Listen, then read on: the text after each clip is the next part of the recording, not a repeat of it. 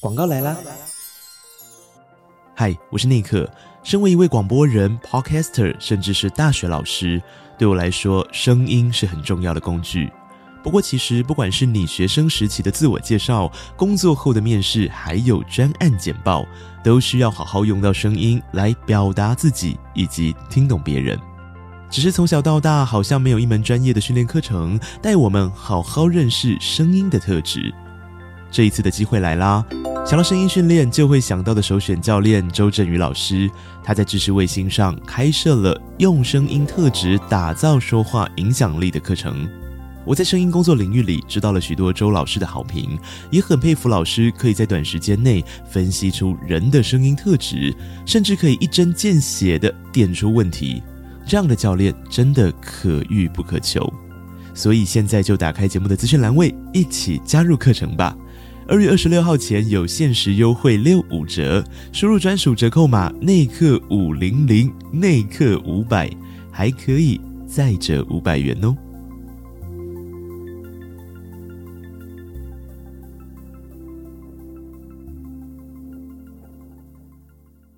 坦白说，当我看到这段歌词的时候，我有噗嗤了一下。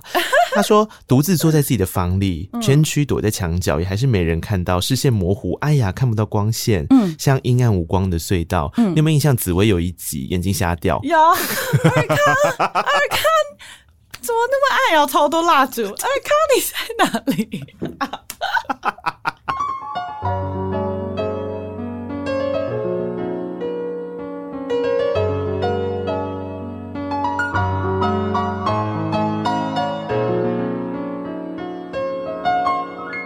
记得告白才有未来，欢迎收听《告白那一刻》。嗨，我是那一刻，希望你今天都好。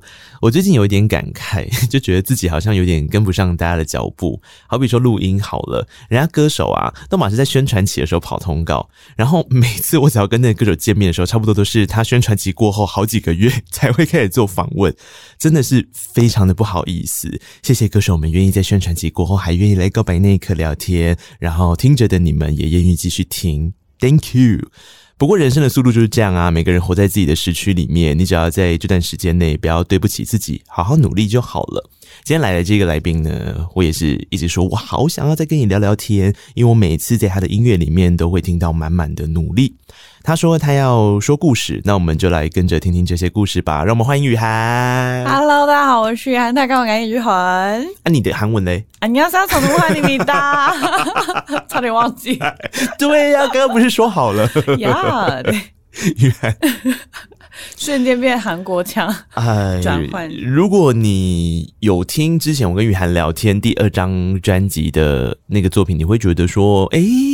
怎么好像才前阵子的事情，然后瞬间又再有了一张专辑？但我在想说啊，这个是我们自己在观看别人的时候，都觉得别人的进度过得很快，但自己在观看的时候，就会觉得自己人生变化很大。对不对？真的，就是其实，在做前一张作品的时候，我感觉已经很久之前了啊。对，可是你知道，对我们来讲，真的就是有一种，因为那个时候是十月份的时候发行这一张第三张的专辑，叫《故事力》嘛。嗯，然后我记得那个时候我收到了。专辑的发片通知的时候，想说哈，有看错吗？就我有一种黄雨涵小姐不是才刚来我的节目吗？怎么没错 啊？不过也有可能就是因为我向来都拖半天啦，所以第二张专辑好像也是在宣传期过后很久才来的。对，没错。但其实我发片的速度是真的，好像还蛮近的，就是一年前。对，以常态性的专辑露出的那个量，因为呃，雨涵这几张都是专辑的量，它不是单曲的释出。以这个速度来说，好像真的是蛮快的。嗯，所以这阶段算是你个人的量产期吗？你觉得？是的，因为疫情的关系。嗯，哦，人生有太多打击。没错。真的是有太多感慨，好爱啊！所以在这段时间里面，很快的就带来了第三张专辑，跟大家见面。不过我觉得可以聊聊一下雨涵这一段时间里面过的状况好不好？因为前阵子啊，就我一直都有在 follow 雨涵的 IG 跟脸书嘛，嗯，那我就发现你最近好忙哦，你为什么一直在访问外国人啊？哦，因为我在九月份的时候参加一个叫做 Global Music Match 的一个活动，那是什么？它是呃。台湾的沟通窗口是贵人散步，啊、然后他们集结全世界的音乐人，选出总共六十组，哦、然后我们分组，我们要个别的去访问我们的 team member。然后我们这一 team 就有来自挪威啊、澳洲、加拿大、哦、美国跟英国的音乐人。哦，对，所以我们除了访谈之外，我们还有就是透过云端的合作方式，例如说我可能就是跟他们有 feature 一首歌。哦，对，然后一个小片段就会在我的 IG 上释出，所以大家会突然好像看到，哎，我怎么好像在跟很多外国人在交谈这样子？对啊，嗯、我就想说，why？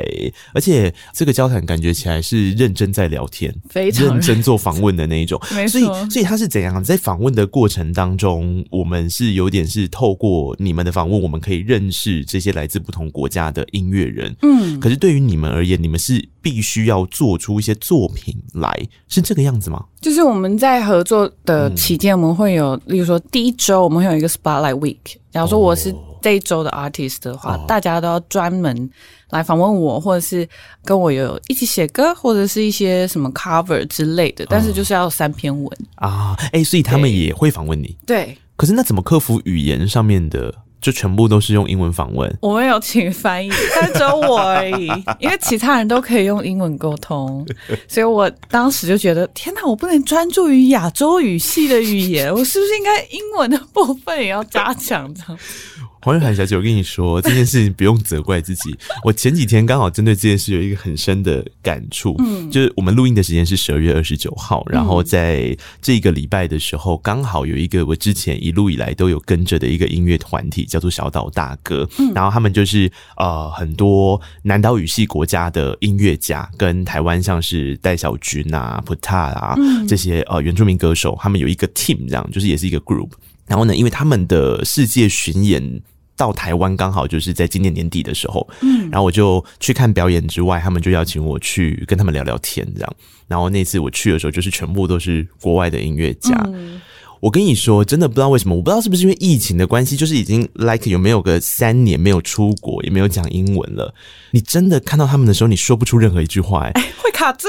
我真的差一点讲出 a do，我什么关我什么事啊？为什么是 a do？真的是会下意识的不小心说出一些，就呃啊一，就是你能够用到那些很尴尬的撞声词，全部都会拿出来用。嗯、真的，我那时候访问的时候也是，我就呃。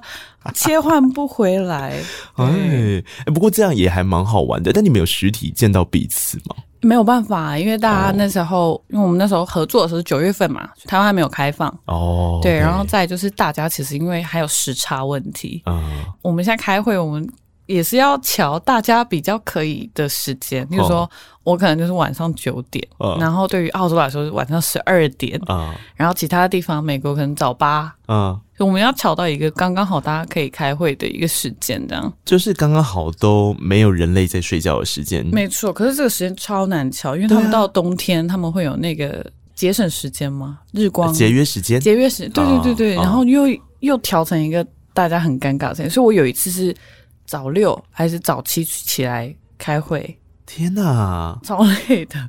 我起来就哇，天呐，他们就觉得我看起来，他们就说啊，你看，Are you okay？我说 No，not okay。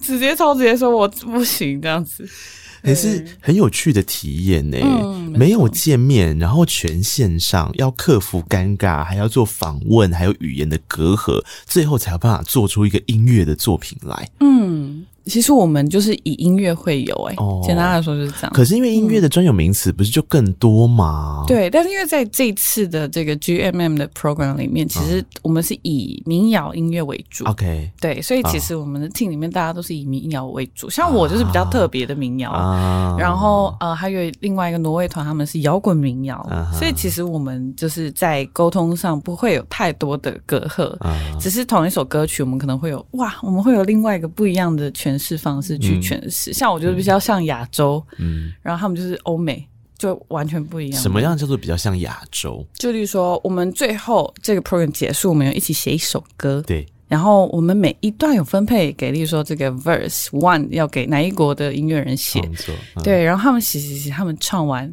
其实都听起来很合理。嗯。到我唱的时候，因为我唱客语跟中文，嗯，然后就完全不一样，好像、嗯。切换到别首歌，然后到下一段又突然又回来的感觉。那个是因为用语的关系，还是是因为我们习惯的编曲或是制作模式的不一样的差异啊？其实都有，因为语言的关系，所以我们没有办法像英文那样子唱。嗯，对，我们的字就是一颗一颗的。啊，对对对对对，对，所以其实。那个旋律我们可以用，可是我们的歌词可能会唱不进去。嗯，对，所以就变成就哦哇，是一个蛮奇特的感觉，这样。哦、对，但我觉得也是一个呃，算是给我自己的挑战吧。哦，对，毕竟我以前真的很怕讲英文。嗯，对，然后很怕跟外国人接触。嗯、对，但是透过这次的这个活动，嗯、我觉得这三个月就是进步非常多。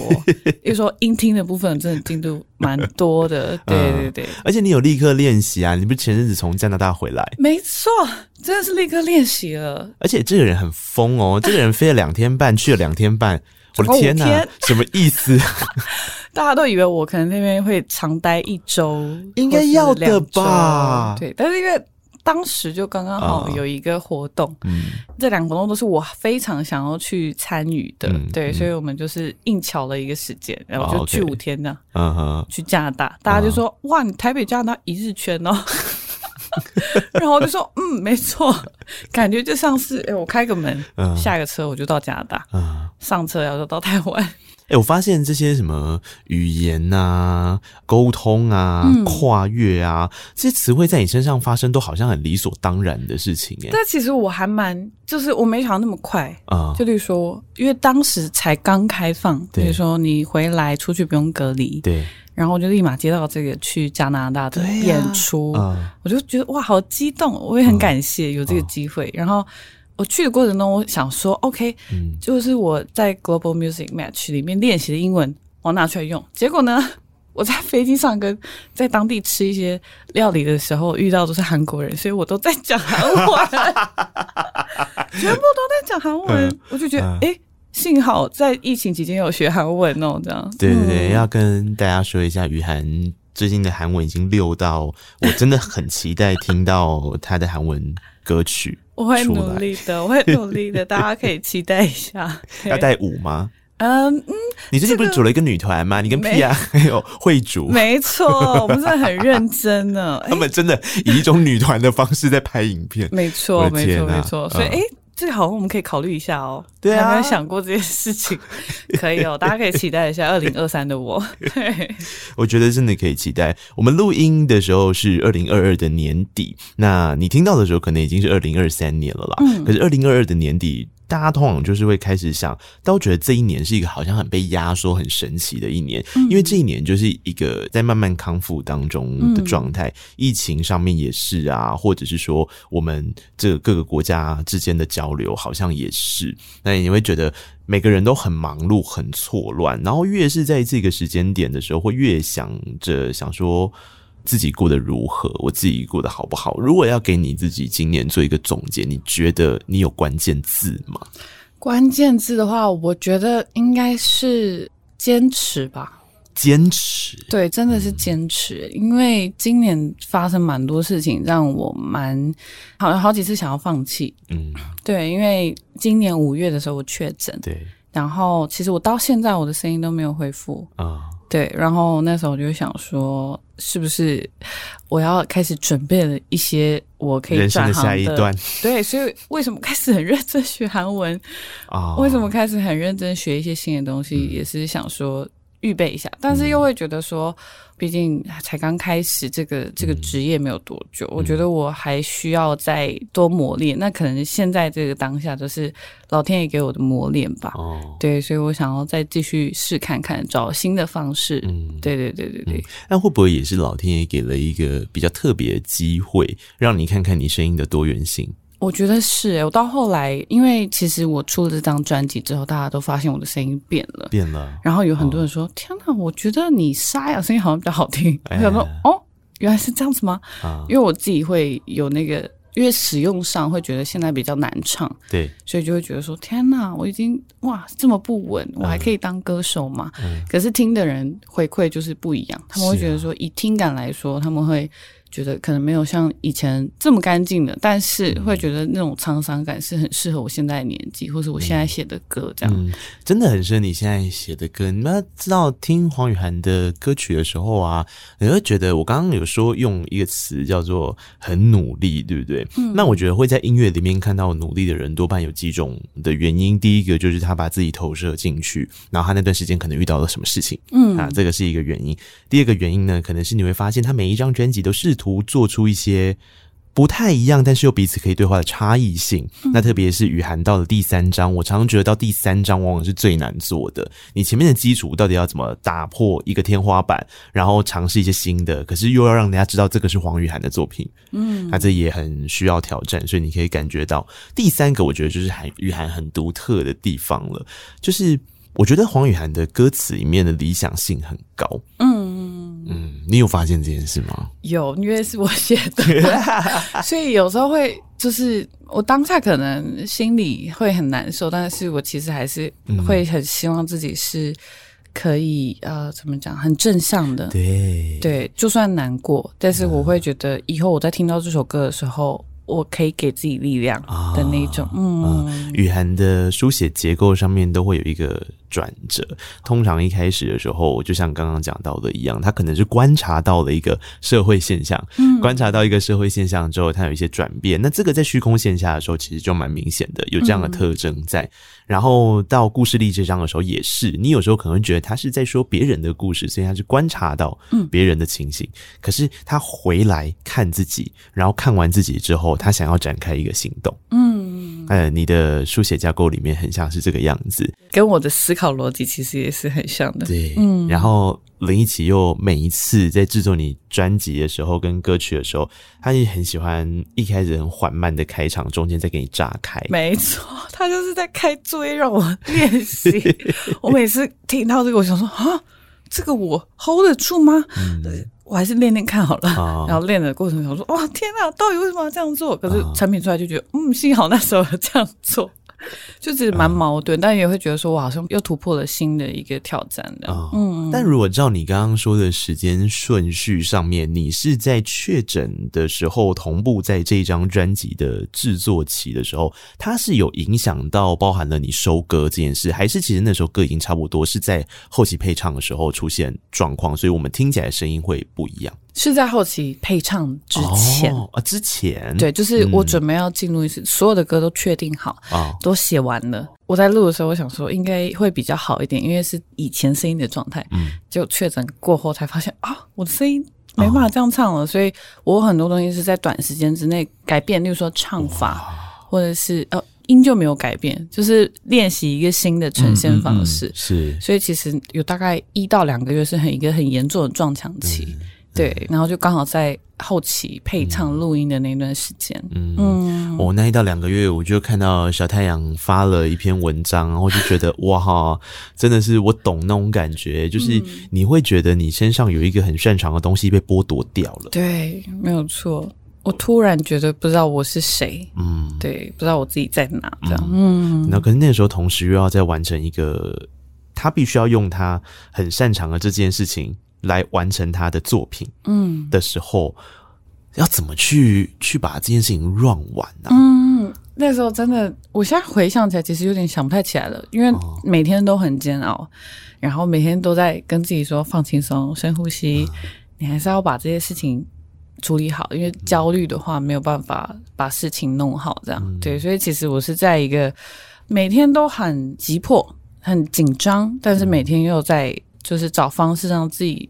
平静的那种很矛盾的状态中去录音，这样子，嗯嗯嗯，哎，所以你听这张专辑说不容易哦，因为解读上来说，首先可能你要习惯语言的交错是如此的自然，这个也是黄雨涵的特色之一嘛，他从来不会被语言的框架给框架住，嗯，呃，对他而言，创作的基底是音乐，语言是承载在上面，很自然而然切换的那个过程。所以你看，我们刚刚聊，还在学韩语，然后他这张专辑里面的语言，就好比过。过去常常都会出现的，你要唱华语、唱客语，然后唱印尼文、印尼文还有英文。对，今年挑战英文咯，自然而然的转换，这件事情绝对是享受。可是，一开始的时候，因为我觉得大家在聆听的习惯上都是这样，这也是雨涵给我们最大的礼物，就是我们要试着先听旋律哟。然后你听旋律，听它的结构，听他想要说的话里面是声音的表情先出来。然后你有一点点兴趣的时候，你在听第二次的时候，我觉得你可以去听歌词。然后接下来你听听看歌词跟曲之间还有编曲之间的对话。嗯，那听一次的时候，你就会觉得很像是一个研究歌曲的好玩过程。听两次的时候，你就觉得是很享受。听三次的时候，你就会去问自己，你得到了什么？我个人是觉得这是故事力这张专辑里面给我还蛮好的一个，就是它有一种续航力、续航度，呃，可以这样说吗？反正就是你每听一次，你就会觉得哇，又好像新发现了一些有趣的事情，这样。嗯，没错，没错，蛮好的呢。因为我觉得在现在很快速的社会里。如果有这样子的一个作品的话，可以让你细细品尝，然后每次都发现新的一个东西的话，我觉得这才是一个好的作品。哦、所以也是很督促我自己在创作的时候的一个算是动机吧。啊，对对对对对。人在低潮的时候，是不是有些时候反而会有一些无限的可能性出现呢、啊？我在想，发了。对，因为这些词啊，我我觉得其实首先，我觉得上一张虚空线下雨涵的词就已经非常用心了，他在写画面感的东西是很强力的。那到故事力这一张，因为他开头就很敢下计划了嘛，他说的就是 故事力，所以我要叙事。那叙事最强调的是什么呢？就是画面感啊，所以这张专辑的画面感也很足够。然后我想说，哇，那人在低潮的时候还要制作出这么多很细致的、很。我觉得是很不可思议的作品的时候，这个真的是到底是低潮帮了这张专辑，还是低潮让这张专辑长成这个样子？我不知道，我觉得很神奇。我觉得是都有，哦、就是刚好在那个当下那个 timing，然后遇到这么多事情，但是我们又很想要把这个作品做好的时候，成品就会长这样子。哎、所以如果我当时太舒适的话。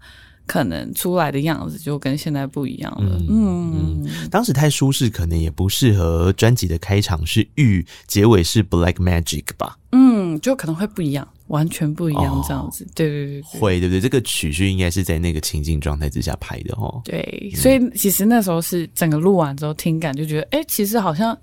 我也没有这么差劲的感觉，因为当他录的时候真的是很沮丧，就觉得、哦、天哪，我变成这样了。但是我还是要录，录完之后就觉得、哦、天哪，我是毁了这个作品。哦、对，但是后来回顾之后，回来听的时候就觉得其实有超出我想象的样子，这样子。所以那个心情上的转变期是在当作品已经被混音完成了之后再去听它，对，好像就慢慢的是作品在带着你走出那个抑郁的状态。嗯，没错，没错，没错。就是这样，所以我觉得很神奇。你在创作这个作品的时候掉进了抑郁期，因为身体受到一些变化，然后又必须要赶快完成这个作品，嗯、有一些相关的压力在。然后结果你完成了这些作品之后，他又带着你走出了抑郁期。嗯，啊，我觉得音乐很神奇吗，非常神奇。我到现在都还是会单曲狂循环。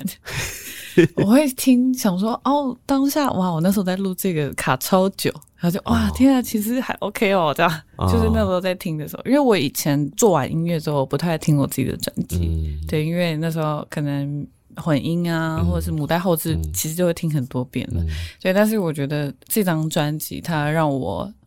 我不知道我在听的时候，其实会反思自己当下以及我当时遇到的一些情况，嗯、对，以及我觉得就是真的给自己的力量了吧，蛮、嗯、神奇的。嗯、我也希望就是大家听到这些歌，如果你真的有遇到跟我相同的情况的话，对。你也可以感受到那股力量在支撑着你，这样。雨涵慢慢的在做专辑的时候，跟越来越多的人发生了关联。因为在他第一张有时有日的时候，听起来就像我们上一次访问这样子，感觉起来比较像是我就先硬着头皮做，然后做我喜欢的东西，然后也不知道大家会不会喜欢啊，就这样子走进了金曲奖，一切都很不可思议。嗯，到了第二张专辑的时候，慢慢的开始有媒体的访问，然后开始跟大家聊天的过程，发现原来我的音乐作品是可以影响到一些人的，是可以带来一些什么的。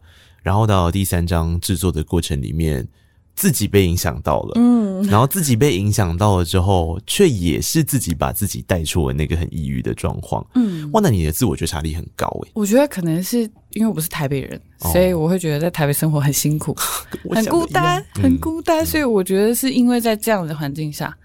你会常常去就是问自己说，哎、啊，最近怎么样？对，哦、有哪边需要调整吗？嗯、什么的？嗯、对，我觉得这样才可以在台北活下去。没错，没错。嗯，那最后才说，你听多次一点的时候，你就会开始产生一些问题，在问自己呀、啊。没错，没错。这就是我觉得这张专辑故事力，因为很多人会想说啊，雨涵是不是要推出一个童话故事的或者是什么的专辑？好像要说一些魔幻的。差点讲魔幻的力量，说一些魔幻的事情给大家听。嗯，对，但其实不是。我觉得这张专辑更像是成人童话。嗯，没错，它其实还是社会现象的观察。对，对，那只是有一些东西可能有文本，然后有一些东西可能是有原本的素材是你观察到的，你再去转换。有些东西是你自己的想象空间，你创造了一个人物。嗯，类似像这样子综合。企划的概念。嗯，我今天其实要播的第一首歌曲，你应该没有想到。我其实整张专辑里面我最喜欢最后一首歌，诶，真的假的？是 Black Magic。对，我很喜欢 Black Magic 这一首歌，它的由来还蛮酷的，因为它叫 Black Magic。对，它其实它是一个游戏的名字。然后因为我本人非常喜欢玩那种益智类游戏，嗯嗯嗯，对，这个就叫定义游戏。对。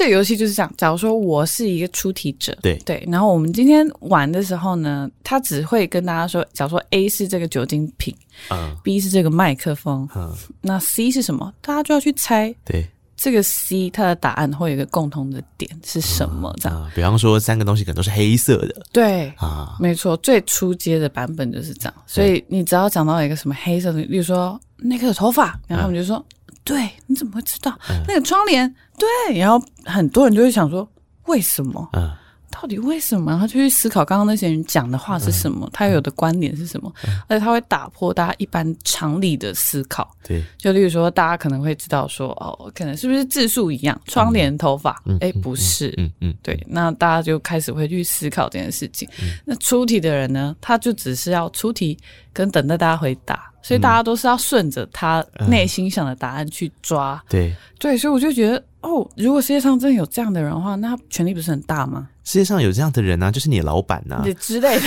大部分的人类不就是都是这样想的吗？就是我的老板啊，我永远都没想说，一是这个东西，你又说这是二，那三是什么东西？我怎么会知道？对，没错，就是这样啊。所以那一句为什么一直重复？就是哦，天哪，我真是太想知道，嗯、我要怎么知道呢？啊，我怎么又知道？对，所以其实算是一个。小 murmur 的一首歌，但是我觉得就是，我觉得透过游戏可以让我思考这个问题，我觉得还蛮酷的。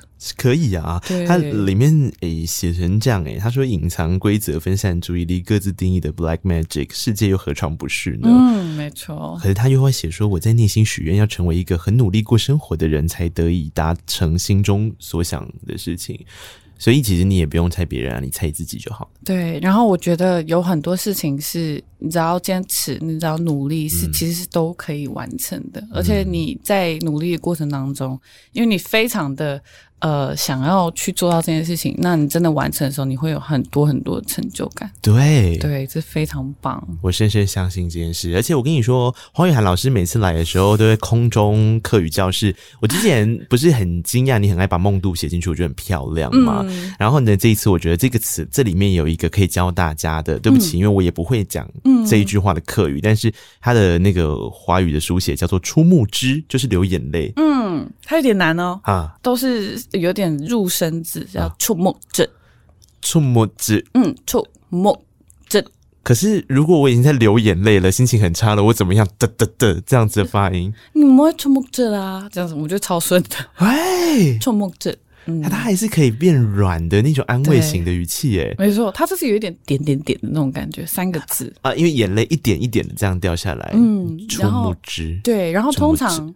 因为我通常看到别人在触目字的时候，其实是啜泣，嗯，那种默默小小声在旁边哭的那种，嗯、所以其实我在看到这个字的时候，我就觉得天哪，原来流眼泪的客家的词汇是这样写，哎，对，因为以前你平常在呃用客家话的时候，我们不会讲流眼泪这个词，对。是我后来去真的有在研读的时候才发现，哦，哦，原来。流眼泪是出木枝啊，对，我就觉得天哪，我一定要写进我的歌曲里，是不是？嗯、我觉得这个字也是很一样，很美，很适合放进来。对，非常的适合，但它真的很难唱，很难讲。嗯、好，我们现在来请 DJ 黄雨涵，因为因为太难讲了，我要来你报一下这首歌的歌名。嗯、那你的任务是这样，你就说，呃，如果你觉得很沮丧的话，不要难过了，不要流眼泪，我们一起来听这首 Black Magic。OK，好。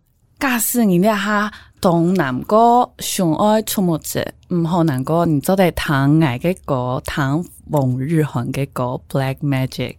Black Magic 过后，我们要来跟雨涵聊这一张专辑里面，其实就是一如往常的是一个精锐部队的 team 的状况哈，他的老板林奕琪。带着他完成了大部分的创作跟制作，不过在编曲上面倒是找来了蛮多人合作的。这一次，这次的模式是这样：我还没有写词曲的时候，我已经先拿到编曲了。哈，所以这次其实是编曲的 beat 先出来。哦，非常特别。然后就我不知道那个编曲的老师是哪里找来的，这、哦、是制作很厉害的地方。反正就是林一起搞定了这一切，你 就是直接看到、听到那个编曲的带子，这样。没错，直接大打乱我之前的写歌模式。但我觉得 很酷，因为我很想要这样试看看啊，就是因为我不想要被局限在可能我原有的木吉他乐器里。对，所以我想要尝试，假如说我拿到 beat，拿到编曲的话，我会怎么写？对，我会怎么改？所以就变成了这张专辑的样子。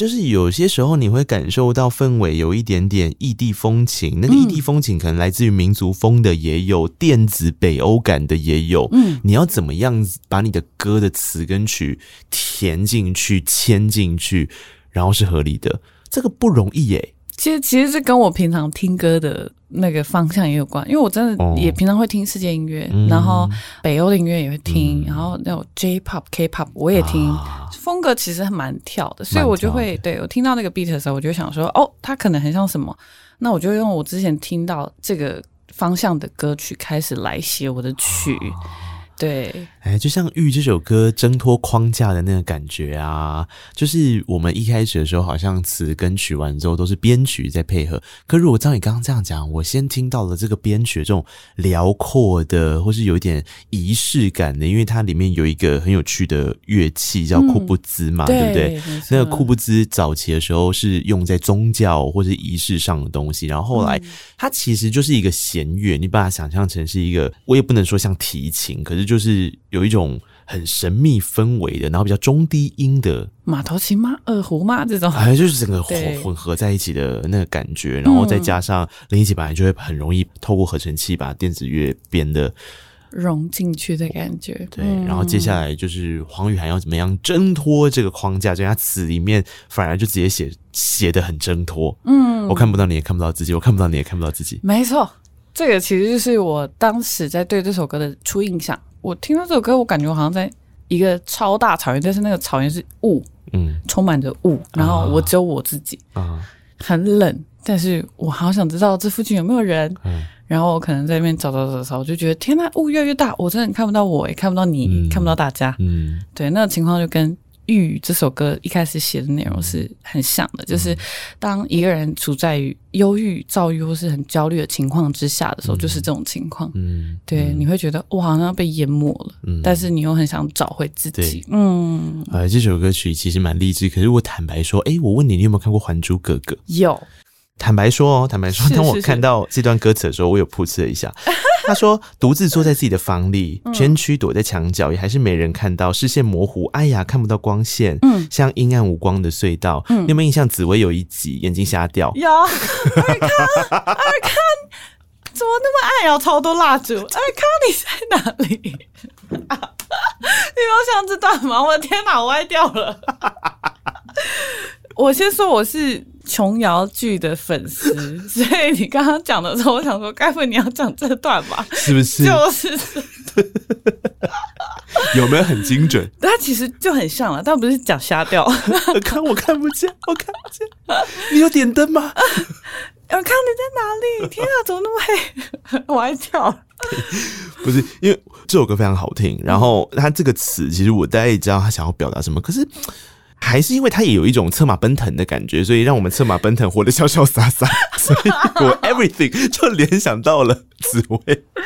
没有，可能是诶、欸，因为客家话，我为什么会写一些撞声词在里面，就是因为客家人非常喜欢用撞声词哦。例如说，我刚刚那里面是哎呀，对不对？哎呦，哎呀，对。可是如果你要讲客家人最典型用的是啊哦啊哦，嗯，对，啊哦这个词你没办法翻译，所以它也不像什么哦哦这样，不是这个意思。可是这个啊哦，你会听得出来它是什么意思？比如说啊。哦，你有办法呢？这样你会听起来大概是什么感觉？就是他在酸我，他因为那个意思是说啊，哦，你怎么这么会啊？这样，或者是说啊，哦，你爱枪哦，爱呛这样，就在夸奖。对。那个啊哦，所以那个撞声词，我觉得是客语的精髓。它会随着情绪而有不一样的传递意思。对，而且句尾也会有很多很多的流油，啊、所以在这首歌里面，我写了很多撞声词在里面。啊、你可能看歌词的时候会觉得，怎么会写哎呦哎呀啊咿呀咿呀？对对对对。可是你在听的时候，其实那就是我们一般讲客家话的人会常常使用的撞声词。嗯，可是我觉得你说的状声词之外，你的那个声音的安排。和音的部分也做得非常的杰出啊！这一次的你让和声出来的时候是这种比较有气势的，嗯，对啊。其实是在我的歌曲里面没有这类型的歌，但是我其实在编其他人的歌已经编过这种类型真的哦。对对对，尤其是老板的歌，啊、对，所以我其实比较擅长的是这类型的和声编法。嗯、然后我就觉得，天啊，我已经到第三章了，电子音乐，那我应该要来尝试个一首。对，所以我就。编了比较多、比较厚的和声在这首歌里啊，嗯、哎，这首《玉》是非常神奇的一首歌。然后我我在想说，雨涵每一次在关心别人的命题里面，就是他刚刚讲的，其实这一开始的时候也是在讲一个陷入忧郁或是躁郁的状态。的时候，你的心情里面应该要怎么样去做调试？嗯、这个其实，在他的前两张专辑里面，大概也都有这样子的议题来做命题。但我觉得，在书写这个过程里面是很困难的，是说你要描绘那样的情境，可是。你好像三号在书写的时候也会一直质疑自己是不是真的有办法体会别人这样子想，对不对？嗯，没错，没错。哦、所以其实我在写的过程当中没有办法写的很深入，因为我不是当事者。嗯，对。但是我会一样是以我观察到的角度，或者是我曾经听过当事人的朋友们跟我分享的情况，对，去做书写。但其实我写这首歌的主要的动机，还是希望大家可以多了解这方面的一些。就是说这些疾病的成因，嗯、而不是大家想的那样子。嗯、因为其实也蛮多人还是会可能会说：“哎呀，想开一点嘛，不要这样。啊”我就想说啊，人家就是大脑生病，对、啊，不是想开想不想开的问题。啊，就是你感冒了，然后你一直跟人家说：“哎呀，你就赶快康复，不要打喷嚏嘛。”那就他就在感冒，对，会很生气。我虽然不是真的有这些、嗯、呃疾病的人，对，嗯、但是其实我也有有一段时间也有很焦虑过，嗯，所以我可以知道那种焦虑是你在焦虑的一部分是希望自己可以赶快好，对、嗯，可是你的身体不听使唤的那种焦虑，嗯，嗯，我觉得你在听黄雨涵的音乐的时候，你要感受到一件事，就是他的观察，他的观察是。包含了，你看这是故事里，我看到封面的时候，我想说太有趣了，因为封面是一只眼睛，没错啊。你要想它，应该说我们人在这个世界上的时候，其实就是分成你在看别人跟看自己，嗯，或者是被别人看的那个过程嘛。它的切面就是这一些，那所有的事情都是观察而来的。就像刚刚讲到的那一首《玉》，当雨涵观看别人的时候，他其实也曾经。观察过自己遇到了这样子的状况，嗯、那这一次我觉得更特别的事情是你把被观看的角度也放进来，嗯，所以这一次里面就有两首我觉得是姐妹歌曲的，她在讲被观看，嗯，其中一首歌你一定知道就是《楚门》，嗯，那其实你有发现另外一首歌《皇后》也是一种被观看，没错，没错，这又是多了一层进来了呢，对啊，啊。对，我其实我觉得这个感受也是在在写这张专辑的时候。会特别的察觉到，嗯，因为以前都是大家下意识都会就以自己看到的作为这个出发点，嗯，但有时候会反思说，诶，那如果我自己当下为什么会被别人有这些评论？是因为我被观看了，嗯、我被观察了，有些回馈会让我觉得，哦，我好像得到了新的东西。但同时也会有一些回馈，就觉得说，你凭什么那样讲？因为我们本、嗯、本意就不是这样子，对，感觉有点被扭曲。嗯、对，所以在这些作品当中，其实也想告诉那些正在观看我们的人，嗯，对，丢给他们。其实我们是这样子的哦，对对对，所以有放进这些东西在歌曲里面。嗯嗯，呃，楚门大家就比较好感受，因为我相信大家应该都有看过《楚门的世界》。哎，你只要看到“楚门”这两个字，你就会想起那一个在实境秀里面的人。对，没错，楚门。哎，坦白说，我小时候看的时候，我好震撼呢！真的假的？嗯，有人会这样子不知道吗？嗯，对，我小时候也是这样。嗯，小时候就想法就是觉得说。假的啦，那就是电影。嗯、然后后来越长越大，因为我很习惯会一直复习经典的电影，这样、哦、每一个时期看的时候，越越长越大，嗯、越看就觉得哦，鸡皮疙瘩。二十、嗯、几年前的作品。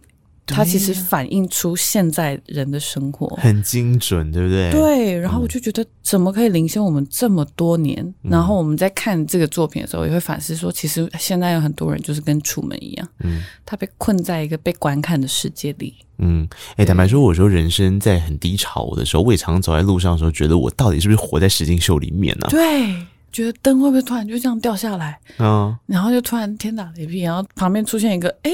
我以前小时候去世的那个阿北之类的，对啊，就会想着这样，然后就在想说，是不是其实就比方说，我们最远去到哪里，其实哪里的海在过去就是墙壁，根本就没有那个地方了。对，会有 nowhere to go。嗯，但我觉得这个东西就是会常常在一个很好讨论的点，有些人会开始讨论。我觉得这个我也想要听你的想法。嗯，有些人会说，其实到后来啊，到头来，楚门做出了一个选择，就是他要 free 嘛。嗯，对不对？可是。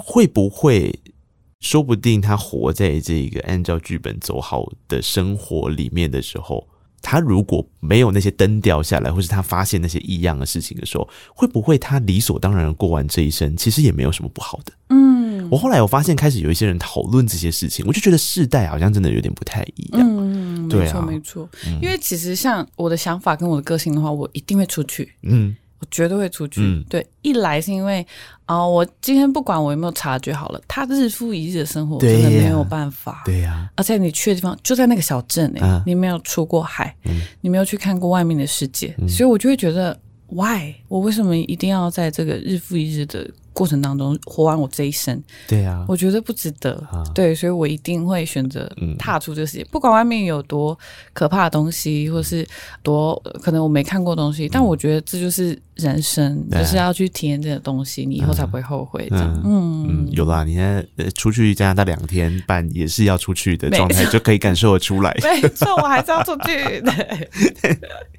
我觉得那个都是选择，嗯，所以其实歌曲最后要告诉你的事情，应该就是一种。选择吧，你让自己有机会选择假亦真实，真亦假。嗯，关键点应该是在你看，故事的安排还有些可怜，是因为他是不是 somehow 他有好多年时间他是没有选择，因为他不知道可以选择。对，对啊。那如果他今天是，比方说他最后真的知道了这个石境秀了，嗯，可是他想要继续活在这个石境秀里面，当这个石境秀里面的主角，嗯，那我觉得那也是他的选择，那他就。好好的扮演这个角色，没错。对，但他如果要出去，他就出去，嗯，面对未知的明天。嗯，所以我觉得人意识到自己就是。观察跟被观察，最后如果你可以意识到自己是有选择权这件事情，蛮幸福的。没错，没错，至少你还可以选择。对呀、啊，但是你选择之后，后面就有一首很自信的歌曲，就是我说我觉得她是姐妹做的，就是皇后嘛。嗯，呃，楚门走出去之后有没有当皇后，我们是不知道的。Yeah, 对，皇后这首歌也是雨涵应该是三张专辑里面第一次把女性视野这个议题。放进去，然后是展现出一个很有气势感的状态。对，之前其实没有，嗯，没有以这个女性角度来写。原因是因为我是客家人嘛，所以其实生长在很传统的客家庄，会很常感受到父权。哦、也因为呃，我自己本身是女生，再来就是因为我可能真的有以前可能读书的时候，或者是我真的认识了来自不一样国家、嗯、不一样地区的人，在跟他们聊的过程当中，才会发现哦，其实还有所谓的呃，可能母系社会啊，哎、对，然后就会觉得，如果我们女生做主的话，会是怎么样？我常常会思考这件事情。对，对那同时也会觉得说，也有很多女生他们会，例如说，好讲，嗯，现在社群很流行这件事情，好了，大家 po 文之前，可能就会先修修图。把自己弄得很漂亮，嗯、因为他们可能会怕说哦，我 po 出我最真实的样子，大家可能就觉得我很丑什么。哦、可是我觉得那就是你的样子啊，嗯、你应该要喜欢你原来的样子，哦、因为你就是你，你就是你自己的皇后。哦、所以我觉得大家要有自信，对。对，然后不要去依靠别人的。别人告诉你怎么样，你就觉得对哦，这样才对，就没有自己的想法。嗯、我觉得这样会很慢慢会慢慢的丧失自我。这样，我觉得这个有两个层次，嗯、大家可以理解到的事情是在现在这个社会上，我们一样，我们有很多的选择权嘛。那别人都有时候会告诉你要怎么做选择。嗯，哎，这个滤镜上这个版本比较好看啦，脸这样推比较好看。可如果你觉得这样推就不是你了，那就不要推啊。没错。啊，如果你觉得这样推的你超美超好看，你就推啊。对，我觉得其实歌曲的概念应该是在用这个状态去呈现它。关键点就是雨涵说的一样，其实歌词里面就写到说，你不用去害怕那些恐惧，而去改变你自己嘛，嗯、你就去感受你自己，你的生命是什么。所以为什么爱自己这三个字这么难定义？因为我问你，我怎么知道你要怎么爱自己？每一个人都不一样。哎呀，没错没错。所以所以你叫别人来定义你怎么爱自己的时候，这就很困难。最困难就是自己定义自己。对呀、啊，自己爱自己的方式是什么？呃、我觉得这个真的很难。我觉得这个都是音乐创作者一辈子的创作命题。嗯，他就是跟着某一个阶段。然后你看，雨涵就是又是一个透过观察来书写故事的人。嗯、他如果没有观察自己的状态、自己的心绪，我相信他也很难去做到观察别人。嗯，甚至是被观看之后，他自己产生了什么样子的状态去改变。嗯，哎，这首歌也是很厉害哦。对，社会观察学家，社会观察学家就是你，就是你。哎，如果这些歌都是编曲先出来的话，是因为这首歌的编曲让你感受到了皇后的那个气势吗？呃，这一首编曲是老板。老板的编剧，然后因为我很熟悉老板的风格，对，所以我就觉得哦，就是要凶一点，就是要强势一点。然后因为我一直以来的作品都比较少这种强势类的，我就觉得哦，我想要什么东西强势，我想要 be myself，所以我就想要写《皇后》这首歌。哦，诶，那这个创作过程，我觉得是一个很值得被记录跟思考的另一个切面呢。嗯，就是你怎么样去，我们并不是先感受到一个主题去填词曲，而是我们先感受到一个氛围。嗯，回过头来讲，这个氛围。会带给你什么样的感觉？这个感觉可以用什么样的东西命题？对，它是倒过来的，没错。所以这其实也是我这整张专辑想要让大家感受的。你先听音乐啊，音乐带给你的感觉是什么？哎，所以画面感就出来了。难怪我刚刚是不是跟你说没关系，不用急着看歌词，你先感受。没错，对啊，有些时候你就说哦，我刚刚听下无，对对对，因为还好那个时候可能切换成了你听得懂的语言，就只是这样，他只是切来切去而已。我好像很容易让大家很混乱哎，就是我有时候在讲的时候，我在讲中文。我的朋友就说：“哎，我刚刚听得懂。”我说：“我在讲中文 啊，我刚以为你在讲客语。”我说：“太夸张了吧，很夸张。”或者是我不小心讲讲讲到韩文，就这样。哎，刚刚那客家话嘛？我说韩文啊，沙浪嘿，对对哈对哈。很容易让大家混乱这样子。我每次在电台播黄宇航的歌的时候，我都要先看那个音库里面有没有写，他这个是就是什么语言？嘿嘿嘿，因为会有时候会不小心讲错，对然后一闪人，他说不对啊，我刚刚说这是客语歌曲，可是怎么每一个字我都听得懂？中文 我吃了翻译吐司吗？但我觉得这就是雨涵想要告诉大家的事情吧，就是你先听歌啦。嗯，没错没错，对，你先听歌，然后他词就是找一个他觉得咬进去很漂亮的状态而已。哎，这也蛮好的，真的。对，想尝试一个新的方式，我觉得也蛮不错的。啊，所以当你在里面 听到了很多数字的时候，你也不要怀疑，没错，它里面就是要藏密码给你慢慢猜，没错，它就是要你一首歌多听几次，没错。我很喜欢这首歌，我们先要来播二零一八四，你先听听看二零一八四，再告诉我你听到什么。二零一八四这首歌曲就是一个很好玩的事情，没错。听觉得你知道 BB 扣是什么吗？你有真的用过 BB 扣吗？哎，我也是印象深刻的一件事情啊。小时候，我记得我好像同时在小时候的时候经历过 BB 扣跟那个黑金刚重叠的时期，超厚的。然后黑金刚完之后就是海豚机，海豚机小小的，嗯，海豚机是手机的。嗯最早的版本，就是从黑金刚开始变小的那个状态，然后我们叫它小海豚嘛，我忘记了，反正就是那也是某一个型号，然后就很多人都会拿那一只手机这样，搞不清楚它到底哪里像海豚，但它就是。就叫海豚，一个名称，它就是一个牌名称，然后接下来才是大家认识的那个 Nokia 3310。三三一零，我用过，哎，它真的超好用的，永远不会坏，超耐摔，超赞。哒哒哒哒哒哒哒哒哒。对对对。啊，中间还有一个贝壳机，嗯，啊，这个我也知道，贝壳机应该就知道，因为贝壳机接下来手机要变折叠机了嘛，没错，对啊，Samsung 不是在那时候日本超流行，而且因为掉超多吊死，然后搭配一零九辣妹，对，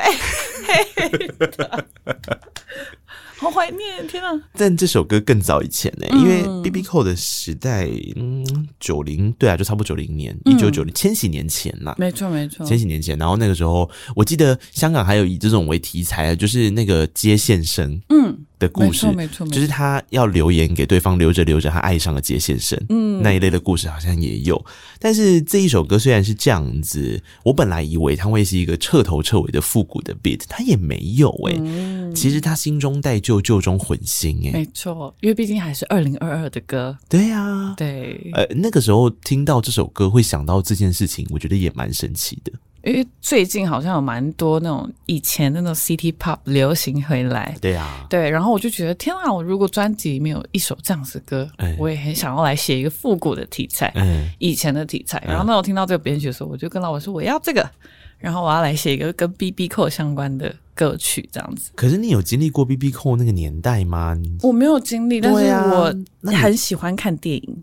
从那个电影的文本里面感受到那个东西，然后我就觉得、嗯、天啊，这个使用模式，如果是现代人，他们应该会脑筋打结吧？就是呃、啊，一串数字到底在讲什么？嗯、但是我。同时也觉得可以用就是很精简的数字来告诉对方说你想做什么事，嗯、我觉得这是现代人应该要有的吧，因为大家现在传来一大堆冗言赘字。对呀、啊，我就觉得可不可以告诉我重点这样？嗯、对。可是我说真的，我觉得网络社群上面也慢慢在走复古潮流，然后这件事不是没有原因的。比方说，我个人，你看我们现在这个年代是不是又很爱用注英文？对，为什么？因为我们要解除那个有点尴尬，跟好像假设我们在公事。上面，想要发一点脾气啊，想要讲一些严肃的事情的时候，那呃，你的东西记得要 不要忘了？对，不要忘了，了也很爱用了的啵这几个，还有哦，没错没错，我很常用。可是你知道以前我们火星文跟中英文是有一阵子是就是被讨厌的嘛，就是绝对不可以用这个，因为用这个就好中二哦。因为我以前就是被讲中二的。我就是怎样，我就是喜欢讲啊，得得得，然后他们说你真的好中二，我就是国中生啊，我那时候就是国中生，刚好在那个 timing，嗯，嗯对啊，所以这个就很好玩啊，我觉得那个好像也跟时尚一样，就是大概每一段时间会在回来流行回来这样子。你看海豚刑警多爱用。注英文 对呀，他连那个我都打那个我。对啊，嗯，所以你说 BB Call 这个，其实也是慢慢的应该会会再来回来有关于数字这件事。嗯，所以这整首歌里面都是数字密码，到底哪来这么多有办法写出数字的？因为我很喜欢看那个 BTS，他们有一个综艺节目叫嗯。奔跑吧，防弹这样。然后我那时候在看有一集，就是他们在猜这个数字到底代表什么意思。我想说，怎么会有这个东东？然后他们就说是他们以前韩国 BB Call 使用。想说哦，那台湾一定也有。对，因为我那个过程中，我被几个题目吓到，我觉得太有智慧了。怎么可以用形状或是用声音去知道说这几个数字是代表什么？所以我就查了一下台湾，就发现哦，其实很多。嗯，就是我现在在歌词里面写到的四五六五四六六，你知道是什么吗？五七七六零四四五七四五六一七九九，我现在好像报名牌三四零六零二八二五二四六。嗯，没错没错。你看五二四六就很客语啊，我不知道为什么哎、欸，我二十六。没有，那是因为刚好六结尾，它其实翻成都是中文。我二十了，对我二十六，我真的超二六。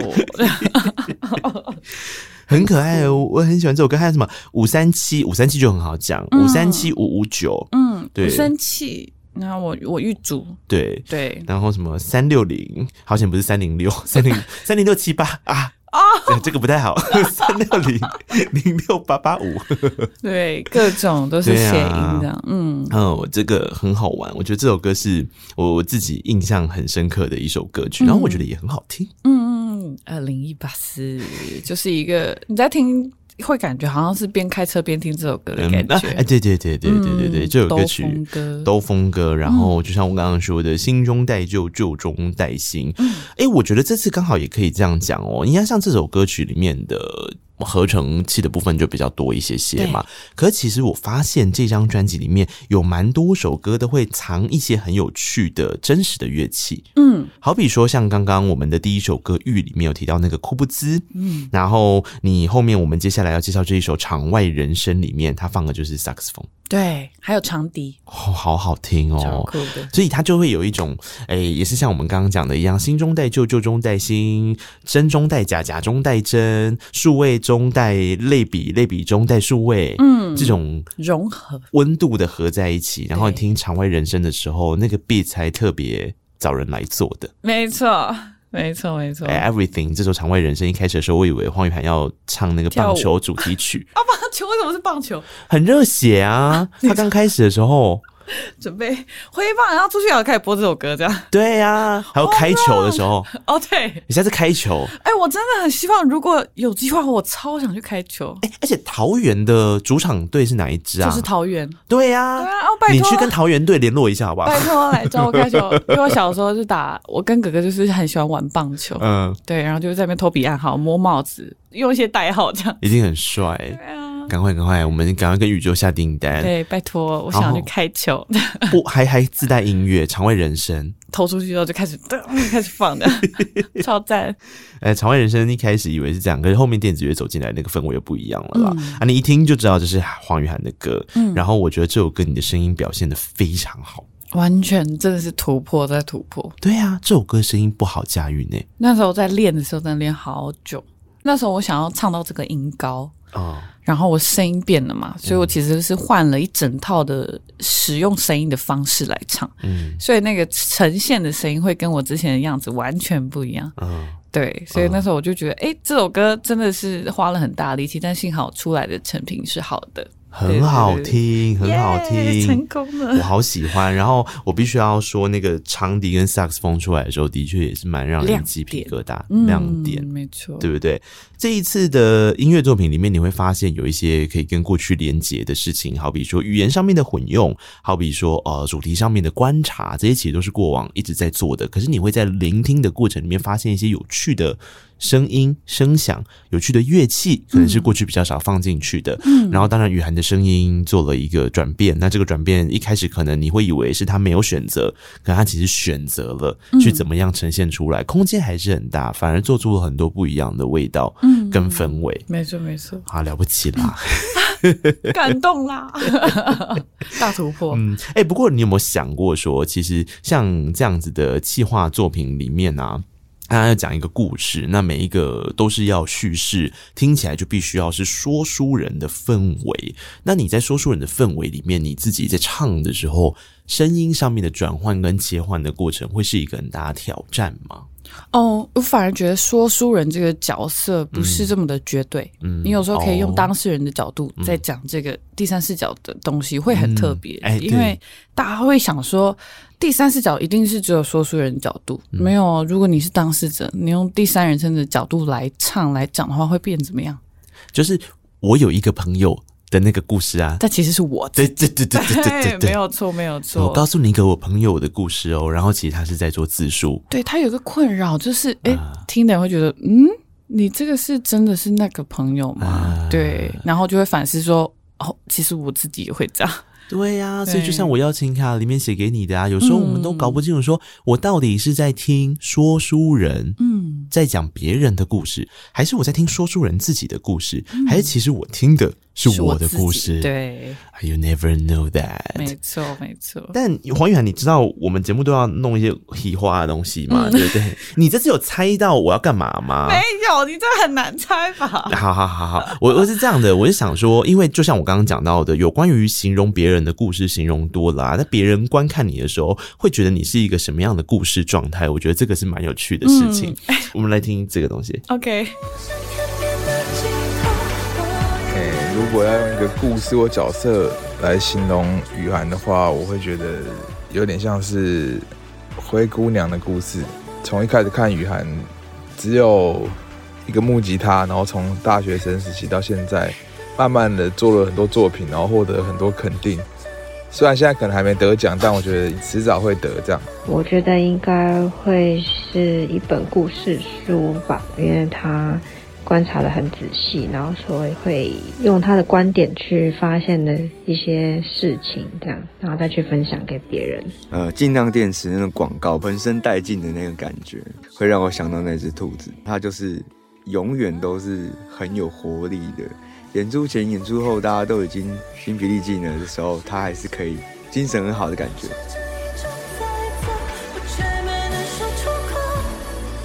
嗨，雨涵，我是一奇，希望雨涵可以做自己想要做的各种的音乐，然后也可以用自己的最擅长的声音传达自己要表达的东西，跟感染喜欢雨涵的所有的朋友。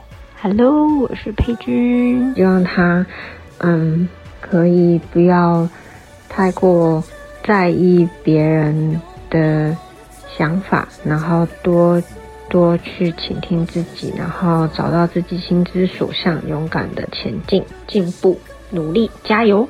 嗨，雨涵，我是郭冠希，觉得，嗯。他真的是很多层的样貌啦，可静可动这样子，所以我觉得他越走越越顺利这样子，嗯，祝福他第四张专辑也可以那么棒。耶、yeah！哇塞！一听声音就知道是谁。你好厉害、哦，太熟悉了。你好厉害，因为我坦白说，我一开始听声音的时候，我想说，哎、欸。因为我的制作人收集给我之前都没有告诉我是谁，嗯，对，然后我一听完就想说，哎，黄子轩怎么在里边？没有，这个不一样，只有你分得出来。因为其实我们这一年当中有很多东西都透过云端，比如说开会的时候。啊，太常听对方的语音了，太常用耳机听，一听就哦，疫情嘛，啊，国外行嘛，啊，佩君这样子，然后说，哎，佩君的声音。哎，你要先介绍一下这三个人跟你的关系，而且有一个还在现场，我就看你怎么介绍他。OK，好，首先我先介绍我们第一位，就是刚刚第一位声音出来，就是我的老板林一奇，我的制作人，对，非常感谢他，他是我的伯乐，没有他的话，我应该是现在还是一个社畜吧，出社会三年的社畜这样子，对对对对。然后第二位呢，就是长得跟我非常非常像的我的经纪人佩君，然后我刚刚一听到声音，我想说，哎。他在旁边，哎、欸，他录哎，他有录音这样子。你以为他就在说话是不是？对，我想说，哎、欸、哎、欸，然后后来他想说什么是我吗？我说 对，就是你啊，对，因为他听不到，所以我们戴耳机。然后我就想说，哎、欸，是佩君的声音也这样。然后后来第三位就是呃，我的虚空线下跟故事里的所有录音的录音师郭冠新，所以也是很常听到他的声音在录音的时候。对，然后就哎、欸，还蛮奇特的这个感觉，很神奇，对不对？因为他们一般都不会。对我说这些话，对啊，就蛮特别。因为黄雨涵这次是第二次来了，然后他第一次来的时候呢，嗯、我们给他的是比较像街访，就是他们观看跟聆听这些画面跟故事之后，他们自己的故事再回馈给你嘛。嗯、然后这一次，我想说，我要让你在耳机里面听一看熟悉的声音，超熟悉，立马知道是谁。而且你刚刚有没有认真听他们说你像故事里面的什么人啊？小白兔，对，我帮你总结一下 everything。你呢，就是一只活在灰姑娘故事里面，充满尽量电池的小白兔。而且这只小白兔很会说故事哦哇！我觉得尽量电池形容非常好哎、欸，就我劲量电池是谁形容的？郭冠新对，因为我每次去的时候，那个录音师就说啊，你来了，那是他、欸、他太没有电了吧？然后我就说，哎、欸，你觉得这样好吗？我然后录音的时候就开始这样乱动，然后仰卧起坐什么。他说你在干嘛？我说没有，就有点冷，我在暖身啊。你在干嘛？仰卧起坐。我说对啊。然后后来可能中间唱完休息的时候，我就说。我休息一下，他说：“哦，好。”然后我说：“我打一将。”他说：“你打什么？嗯、一降？”我说：“玩一下那个明星三缺一。”所以，我其实都没在休息哦，就都在动。所以他每次可能就觉得说：“天哪，你怎么好像每次来，不管是白天或晚上，你好像都在动的感觉，这样就尽量点戏，我就蛮精准的。对我来说是这样，嗯，就是有活动。他们都是雨涵很近很近的战友，嗯啊，他们所形容到的雨涵，我觉得就像刚刚所说的一样，他有很多的想法正在发生，很多的故事正在进行当中，然后我觉得这是一个。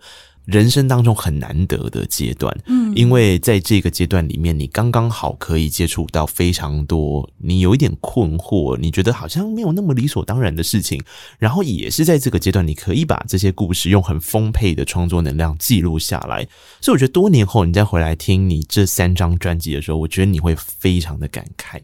我可能会哭吧，我觉得，我觉得现在已经这样想了吗？对，因为我后来发现，我真的越来越感性，嗯嗯，就是、哦、尤其是今年，对，就会觉得有时候再听一听十年前刚加入吉他社的音档，啊、然后听完就天啊，好难听，但是好感动。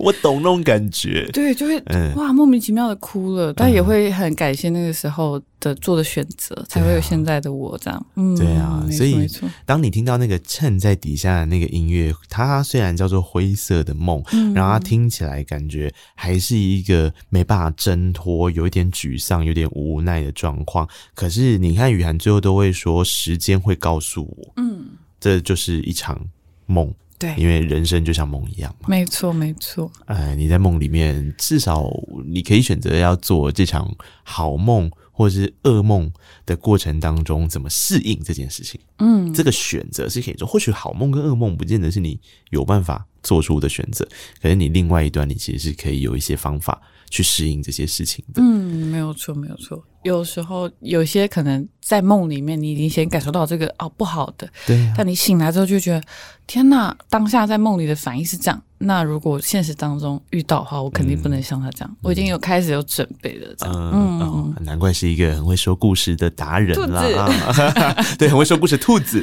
Tuki，Tuki，超能 Tuki 也有。那是什么？Tuki 是兔子的韩。对对对，韩文吗？哦，哦是韩文，对不对？我是兔子，刚刚那句不是因为现在 黄雨涵讲任何你听不懂的语言，你要先跟他确认，因为他 maybe 是客语，maybe 是韩文。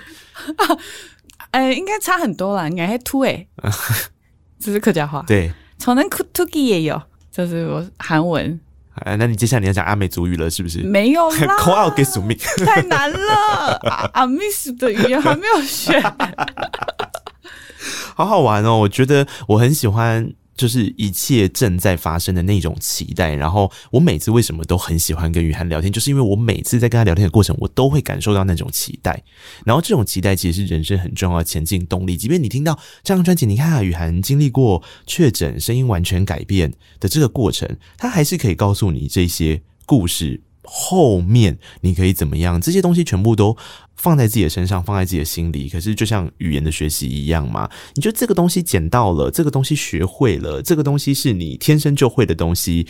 不管怎么样，慢慢的把它累加起来，然后你就可以往越来越多好玩的事情去发展。嗯，诶，你很棒诶，因为我觉得。我的身份真的经历很多，可能一般台湾人没有经历过的事情，嗯、所以我觉得在遇到每一个可能当他觉得很困难的事情的时候，我应该要好好的，应该先稳住自己的脚步，嗯、然后就算有那些好的、不好的感受，我都想要把它记录下来，嗯、对，让呃，可能我自己在回顾的时候，我会有，比如说感动啊，或者是。至少我现在有做到我当初设定的目标就好了。对啊，嗯、等到有一天你自己成为阿婆的时候，嗯，客家话我就会讲这句。你成为阿婆的时候，你可以告诉你的小孩说，很久很久很久以前呢，嗯、有一个很会说故事的兔子，嗯、他留下了很多的音乐作品，然后自己再回去听的时候，内心的那些力量，音乐的故事力，就是一切成为现在阿婆样子的原因。嗯嗯。多好啊！讲得太好了，谢谢那个。每次跟雨涵聊天都很开心，而且我们录音的时候，这应该是我今年的最后一场访问。太荣幸了，我们谢谢你，一起来结束这个 二零二二吧。然后你聆听的时候呢，刚好又是一个新的开始，二零二三年的年初，嗯、你又可以感受到雨涵在生命当中一直在前进的那一种乐观、正向跟力量。嗯，太棒了。谢谢那个。每次来都好开心，耶！那你明年的新计划有什么可以先告诉大家的了吗？哦，明年就是最近啊，我觉得刚刚那个有跟我、哎，明年二零二三哦，二零二零二三的时候，嗯、对，像我们二零二年底的时候，嗯、我跟慧竹还有屁雅，我们三个人呢，就是弄了一个然后女团，对，所以欢迎大家来我们的社群留言，帮我们取名，然后我们未来会有新的作品会出现的，好，好期待你们三个的合作，你们三个也都是让自己静不下来、闲不下来的人，没错，然后刚好在这个 timing 遇到了，嗯、所以我们就想要做一点什么来，呃算是挑战，就是跨出我们自己的舒适圈的，嗯、对，嗯、然后未来二零二三也会有新的其他的作品，嗯、大家可以期待哦。期待一下，然后在这个开启新的篇章之前，我们来再听这张专辑的同名歌曲。这张专辑的同名歌叫《故事力》啊，这也是一首非常感人的、很适合大合唱的歌曲。没错，当成 Happy Ending 了。谢谢雨涵，今天到空中来。谢谢那克什么那颗。谢谢告白那颗，我们下次见了，拜拜。拜拜。